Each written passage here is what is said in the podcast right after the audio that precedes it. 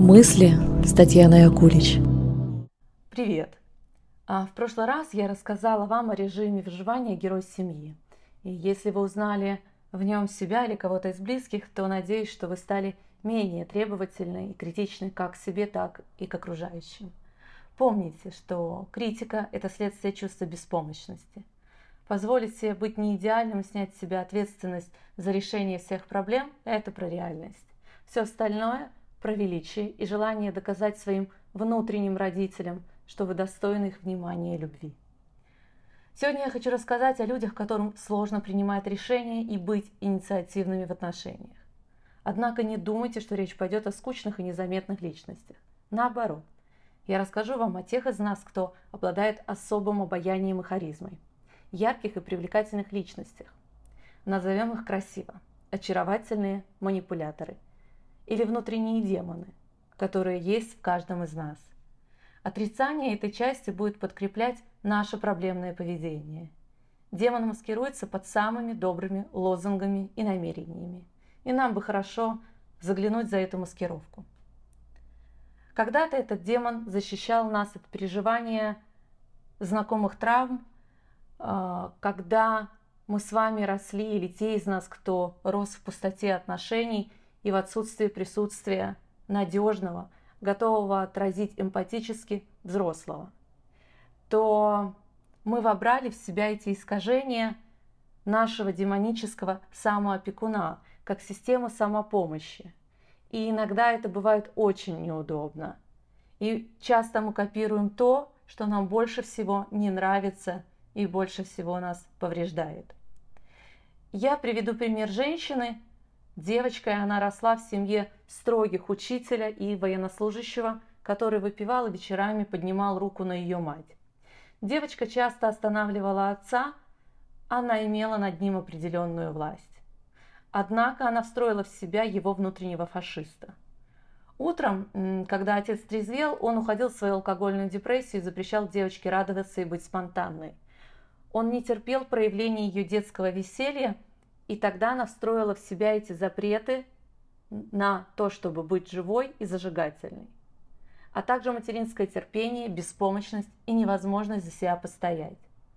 То есть она своим внутренним демоном гасит свою жизненную энергию, и она же подчиняется этому погашению. Это то, что ей приходилось скрывать, потому что ей нельзя было выносить ссор из избы и ей нужно было выглядеть в школе отлично и делать вид, что дома все хорошо. Это и есть внутренний демон, который скрывает и запрещает быть живой, и он останавливает не только тьму, но и развитие. Этой девочке нужно было делать хорошее лицо, обманывать и выворачиваться. И теперь это внутри ее психики и в контакте с другими людьми это переповторяется. Близкие сотрудники восстают и бунтуют – они чувствуют фальш. И интеграция этой части, которую хочется изолировать сознание, помогает познать собственную доброту, как бы парадоксально это ни звучало. Ведь парадокс связан с равновесием. Давайте проясним еще такой термин, как маленький фашист. Это те наши склонности, а, которые мы предпочитаем подавлять, притворяясь, что их не существует – а когда они появляются, мы пытаемся оправдать их, потому что очень страшно признать это в себе. И один из способов спрятаться от этого осознавания – это способность стать жертвой и жаловаться на то, что близкие подчиненные не понимают нас. Это защита. Люди, которые действуют по принципу жертвы, им легче пролить свою кровь, чем чужую – Однако кровь им не необходима. Им легче страдать и чувствовать себя обделенными и обиженными. Теперь понимаете природу обиды? если вернуться к примеру, то девочке пришлось подавить свой гнев и стыд, когда отец обижал и унижал мать, а мать терпела такое отношение. Получается, до сих пор этой женщине легче страдать самой, не замечая, что она устанавливает превосходство над другими.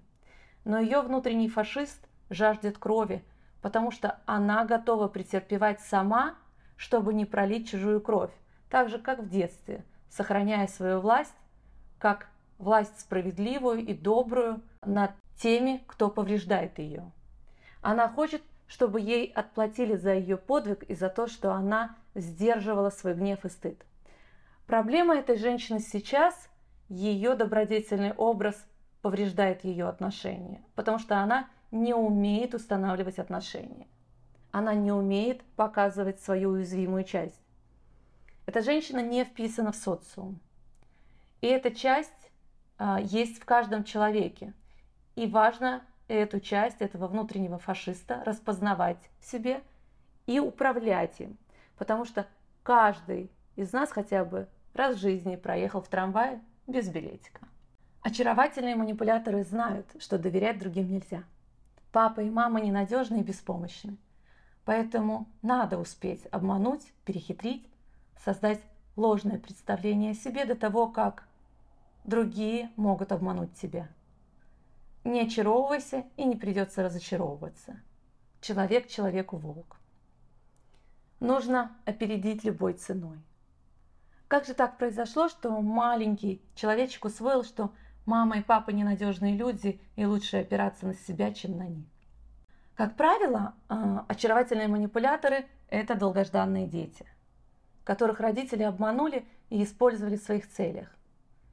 Например, предъявили близким как куклу и достижения, или сделали их средством влияния на партнера, или получения пособия, или для того, чтобы было кому стакан воды в старости принести.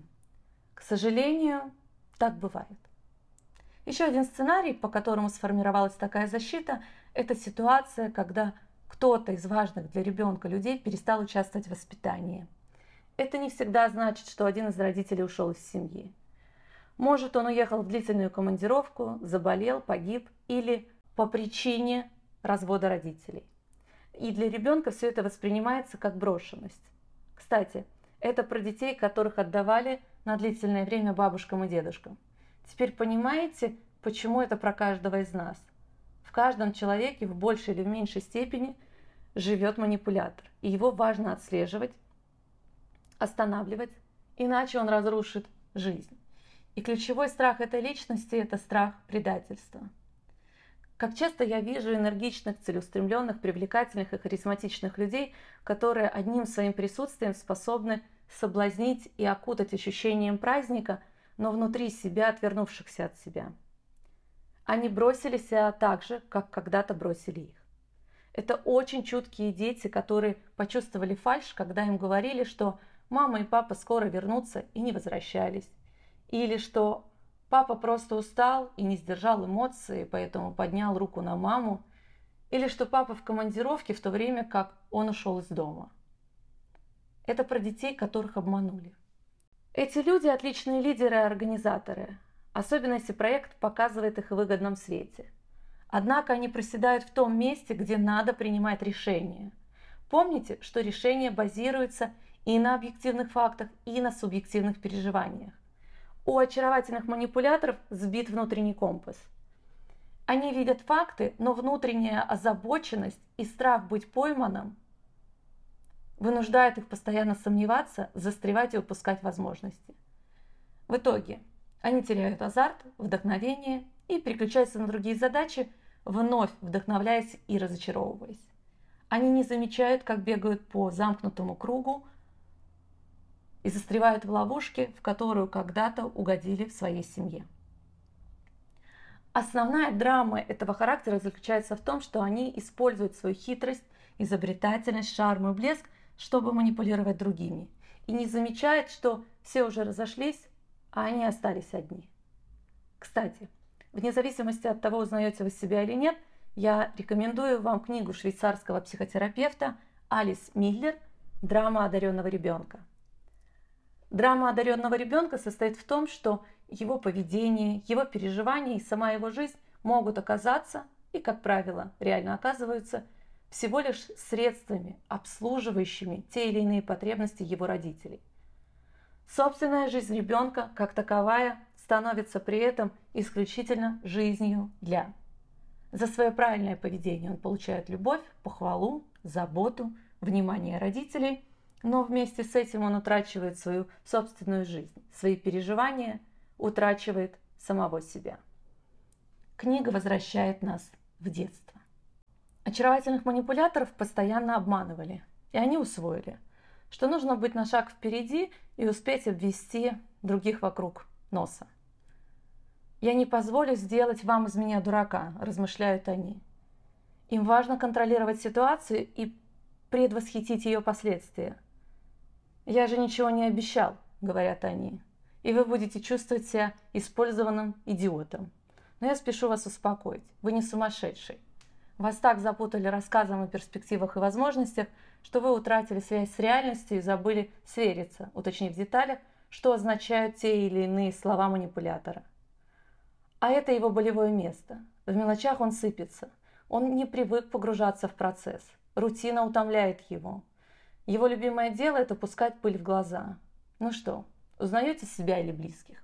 Однако не думайте, что жизнь таких людей безоблачно легка. Они выглядят поверхностными, но в глубине себя они все о себе знают и знают, что обманывают других людей. Обман спасает их от страха быть использованными, как когда-то в детстве их использовали близкие. Они росли в атмосфере соперничества и пришли к выводу, что каждый сам за себя. Представьте себе, какое они испытали отвержение в детстве. Они не умеют доверять и страдают от этого. Вместо того, чтобы сотрудничать, они мстят, стремясь поставить людей в глупое положение. И главная фантазия – получить достаточно денег и власти – чтобы никогда снова не попасть в зависимое положение и чтобы другие сами шли к ним на поклон. Для очаровательного манипулятора самая жестокая родительская директива – не взрослей. Ты нужен нам, чтобы держать кривую конструкцию. Это при тебе нельзя кричать и ссориться. Это из-за тебя нельзя было разводиться. Это для тебя папа выглядит таким хорошим, а мама доброй и терпеливой. Нарушение подобной директивы равно утрате родительской любви, поэтому они предпочитают не взрослеть. Они не понимают, что такое взрослая ответственность, первый шаг, инициатива, принятие решения. В итоге и очаровательные манипуляторы, их партнеры очень страдают в отношениях. Очаровательный манипулятор хочет висеть на шее статусного хозяина и вертеть его желаниями, как когда-то вертели их желаниями. Конечно, это создает почву для конфликтов. Вечная беспомощность и непроходимость лишает отношения энергии, которая нужна взрослым для зарабатывания денег и создания лучших условий для жизни. Фильм «Анализирую это» и Роберт Де Ниро в роли Пола Витти. Отличный пример очаровательного манипулятора. Этот фильм долгие годы остается актуальным и по-прежнему цитируется, потому что он отражает массовые бессознательные процессы. И те части нас, которые бы мы хотели скрыть сами от себя. В фильме гораздо больше смысла, чем может показаться на первый взгляд, и по сути картина – это своеобразное подтверждение фрейдистских теорий о подсознательных страхах, комплексах, фобиях. Я бы даже сказала, что фильм обладает своеобразными терапевтическими свойствами, не только поднимая настроение, но и заставляя зрителя заглянуть внутрь своего «я», подобно герою Роберта Де Ниро. Помните, я говорила о том, что очаровательный манипулятор – это ребенок, рождение которого подчинялось определенной цели родителей. Пол Витти должен был занять место своего отца. Мысли о том, что он сам может выбирать свое будущее, даже не допускалось, что и привело в итоге его к нервному срыву и в кабинет к психоаналитику. Такие люди живут с сильным чувством вины. Они как будто не оправдали надежды своих родителей и это так, но они не знают, что они не должны были этого делать. Они хотят быть хорошими для тех, кто их когда-то использовал. Вспоминается еще один фильм «Поймай меня, если сможешь» с Леонардо Ди Каприо. В нем отлично продемонстрирован психический процесс очаровательного манипулятора. Он очаровывает и убегает. Это душевно теплые, мягкие, отзывчивые и заботящиеся люди – они легко вступают в контакт, чувствуя другого человека, сопереживая и радуясь вместе с ними, но они не умеют задерживаться в отношениях.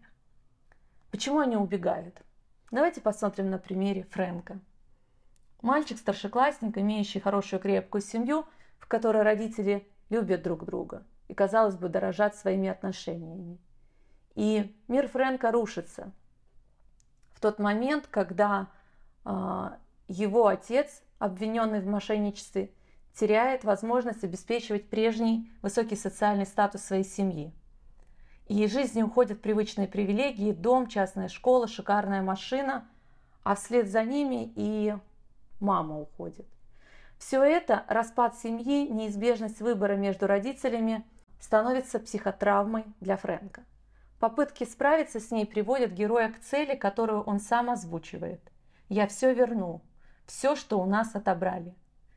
Крепкие родственные чувства Фрэнка рождают детскую надежду, что вернув денежное благосостояние, он сможет вернуть мать.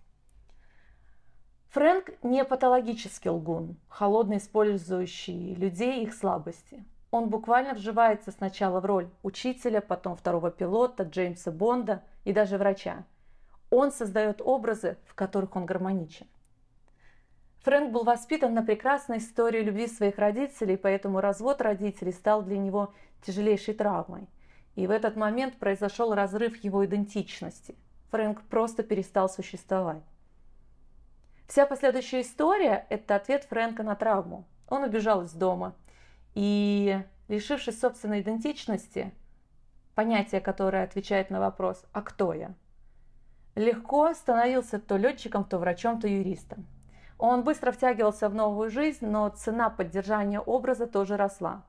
В итоге все его действия в конечном счете были направлены на восстановление родительской семьи. Ему казалось, что достаточное количество денег сможет вернуть ощущение близости. Красной линией в фильме проходит линия взаимоотношений Фрэнка с отцом, а в дальнейшем с фигурой преследователя из ФБР Карла, который осуществляет бессознательное желание и вполне сознательное устремление подростка в поисках семьи и справедливости. Скажи мне стоп. Очаровательные манипуляторы хотят, чтобы их остановили, чтобы их взяли за руку и сказали стоп, не убегай никуда, я здесь, я с тобой. Очаровательные манипуляторы – это добрые, душевные люди.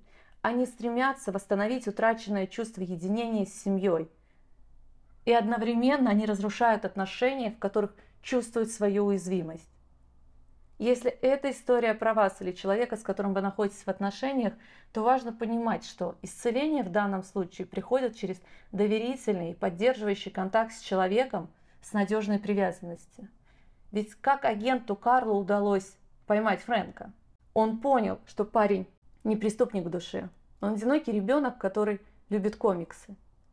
Обязательно посмотрите этот фильм, ведь в каждом из нас есть тот самый маленький мальчик или девочка, которые когда-то перестали доверять взрослым, потому что взрослые оказались нестабильными и ненадежными.